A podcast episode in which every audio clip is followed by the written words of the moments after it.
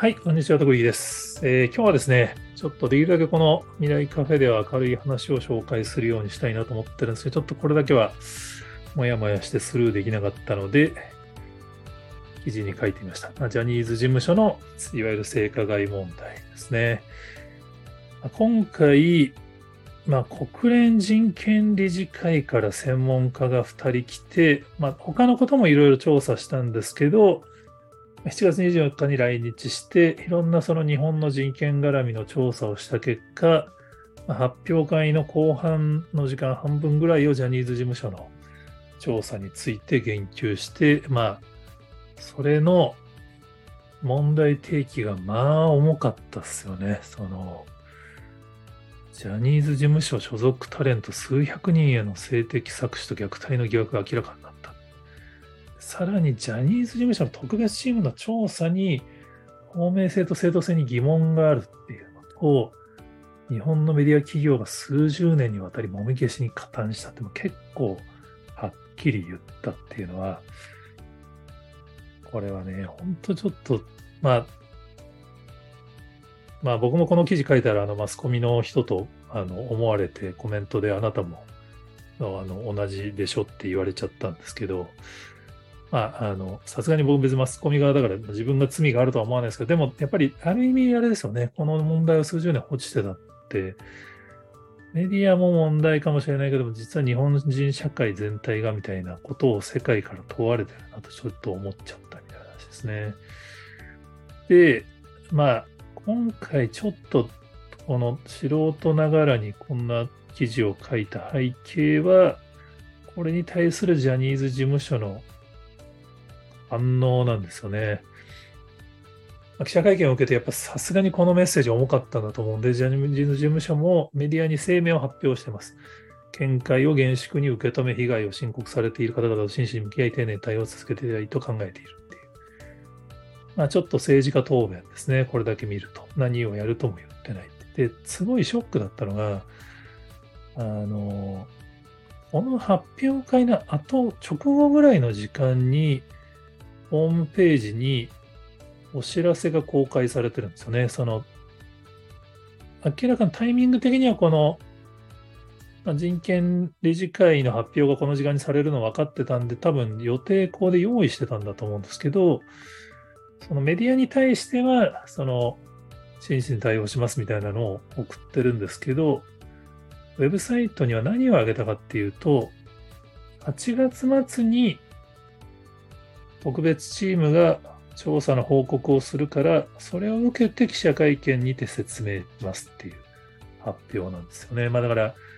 人権理事会に何か言われるだろうから、それに対して絶対いつ会見するんだって言われるんで、それに対する回答として、このお知らせ出そうって、まあ、多分事前に決めてて、まあ、実験理事会の言及に対しては一切ここには言及せず、自分たちのスケジュールだけ言ったって言って、これがね、非常にちょっともやもやするんですよね。今回、特別チームの正当性透明性に問題がありますよって言われてるんですよ透明性や正当性ですね。問題がありますよって言われてるんですけど、その特別チームにこのまま任せて、しかもその特別チームの提言は8月末なので、その後に会見しますって話なんですね。要は、1ヶ月何もしませんって話なんですよ。れはね、ちょっとさすがにやり方が古いんじゃないかなっていう感じなんですよね。今回、国連人権理事会の2名は、来日したのが7月24日で、で、10日間ぐらい調査して8月4日にかなり踏み込んだ厳しい発言をしたんですけど、ジャニーズサイドは、藤島社長の社内動画公開されたの5月14日ですからね、もう3ヶ月ぐらい前なんですよ。特別チームの記者会見も6月12日なんで、それからでももう1ヶ月半とか、下手したら2ヶ月ぐらい経とうかっていうのに、対応出せないって言ったんですよね。まあ、完璧に調べてから出しますっていうのは、それはそれで別に一つの選択肢はあると思うんですけど、これね、やっぱりその藤島社長の謝罪動画の段階で認めてないんですよね、まだ事務所側が。だからこそ結局告発した側の人たちに対しての誹謗中傷が激しく起こってしまって、今の混乱、まあ、疑惑っていう状態のまま続いちゃってるんですけど、まあ、こんだけ多くの人が声を上げたら、まあ、その疑惑っていうかもうあったよねっていうのも誰の目にも明らかで、まあ、だからこそ今回国連理事会も数百名巻き込まれたって、人数にまで研究してますからね。まあ、記事には、なんとかジャニーズ事務所側にしっかり対応してほしいので、あの、3点やっちゃいけないこととして、敬いにしようとする嘘をつく十分な対策をするっていうのは、まあ、過去にいろんな会社が炎上を加速したケースなので、やめましょうねっていう、まあちょっとアドバイスってちょっと偉そうに聞こえちゃうかもしれないですけど、書いてみました。でもなんかやっぱり、これね、やっぱちょっとジャニーズ事務所側とか日本のメディア側はやっぱりこの国際社会から見える今回の問題の深刻さがやっぱりちょっとずれてる気がするんですよね。僕も別にその国際社会に詳しいわけじゃないんですけど、やっぱり海外において、その、この小児性愛っていうんですよね、子供に性的虐待をするっていうのは、これ一番意味嫌われる罪なんですよね。その、単純なこの男性が女性に性的被害をっていうのは、実ははるかに重いんですよ。子供にっていう。男性女性関係なくですね、その未成年に対してやるっていうの結構その海外のドラマとか映画だともう本当にそのもうもう職業が当然飛ぶっていう当たり前の行為なんですよね。まあ、なぜならその未成年だからもう本当にその人のあのメンタルに大きな影響を及ぼすからなんですよね。だから、まあ、BBC のドキュメンタリーで本当にその、まあ、レポーターの方がそのそういう犯罪者に対して日本人がゴッドっていう神っていう言葉を使ったことに対してめちゃめちゃびっくりしてるんですけど、やっぱここがやっぱり日本社会における、まあ、ジャニー北川さんのやったことは、まあその性加害を置いておけばすごいことをやったよねっていう、そのすごいことをやったよねっていうのことをやっぱり重視しようとする結果、彼は犯罪者として扱いきれないっていうのが、やっぱり日本社会全体が守ってるように海外から見えちゃうって話だと思うんですよね。で、今回やっぱ数百人って研究されたのはすごい重要なポイントで、まあ、こういうその性加害事件を起こした人っていうのは、その国際クラスの映像コンテンツで取り上げられるような犯罪者なんですよね。もう本当その麻薬王とかと同じレベル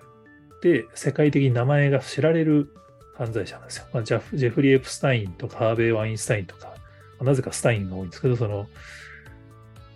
有名ですか？ジェフリー・エプスタインとかね、その伊藤浄一さんが、あの、まあ、資金を受け取ったのを隠してたことによって、そのメディアラボの所長の座を追われてしまうって、もその、そのレベルですかね。お金を受け取ったのを黙ってたレベルでも職を失うって、それぐらい関わっちゃいけない人たちなんですよね、国際社会でいうと。これ、でもその人たちですら被害者数十人なんですよ。本当にその今回国連人権理事会の発表会の後に、その元ジャニーズ7人の方が会見をされていて、人類史に残る史上最強の性加害とか、人類史上最悪の性虐待事件っていう表現を使われてましたけど、これ全然笑い話じゃないですかね。海外からしても確実にそうなるし、多分、ネットフリックスあたりが今、ドキュメンタリーなり映像化に動いてるはずで、そのジャニー北川っていう名前が、まあ、BBC もプレデターっていう、まあ、プレデターってね、その映画でありますけど、まあそういうなんか捕食者っていう意味もあれば、英語では性犯罪者を意味するんですよね。だからもう性犯罪者ジャニー北川っていう、そのジャニーっていうブランドが性犯罪と連動して世界で認知度上げちゃう。結局、ジェフリー・エイプスプラインにしてもハーベイ・ワインスタインにしても、その、業界では知られても世界的にはそんな名前知られてなかったのに、こうやって性犯罪者になった瞬間に僕ですら知ってるような有名人になっちゃうんですね。ジャニー喜多川氏の名前も、日本ではその、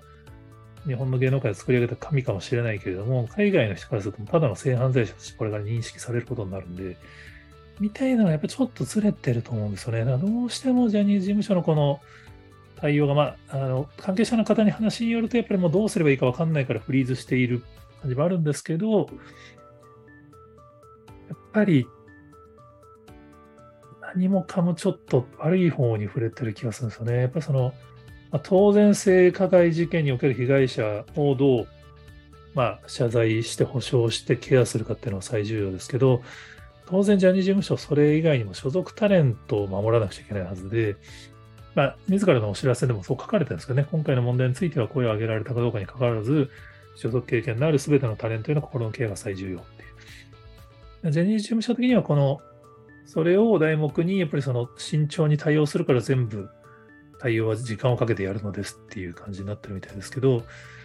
その間、やっぱりこうやってその国連から問題提起されたにもかかわらず、1ヶ月何の回答もしないってなると、矢面に立たされるのは誰かっていうと、今の既存のタレントの方々ですね。やっぱりこうテレビに出てくるたんびにやっぱり、こう思い出しちゃうんですよね。まあ、本当難しいと思います。僕みたいな素人がゴーゴーガヤガヤ言う話じゃないと思うんですけど、やっぱり本当に日本のエンタメにおけるジャニーズ事務所の影響力は、まあ、その、今回悪い面にかなりフォーカスが当たって思いますけど、いい面にもすごい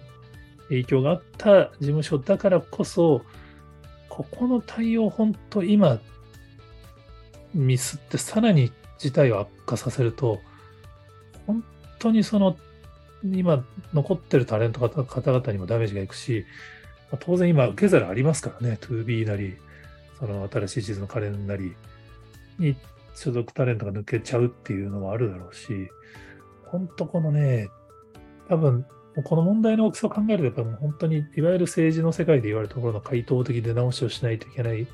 はずなんですけど、なんとなくこの従来の大人かれ時間延ばしで世間が忘れてくれるんじゃないかっていう感じの対応のパターンになっちゃってるのがちょっと本当に心配ですっていう。まあそんなことを僕がここで言ったところで絶対関係者の方には届かないと思うんですけど、本当に、あの、なんとか対応をしっかりしていただきたいなっていうのを、個人的にね、本当トラビスジャパンとかすごい応援してるんで、でも今多分トラビスジャパン海外で胸張って活動できないですよね。このニュースばかりが先行してしまうと。いや、はい。っていう、すいません。僕も答えを持ってるわけではないんですけど、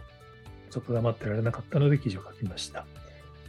えー、他にも、えー、この話をしてますよって方がおられましたら、ぜひコメントやツイートで教えていただけると幸いです。ありがとうございます。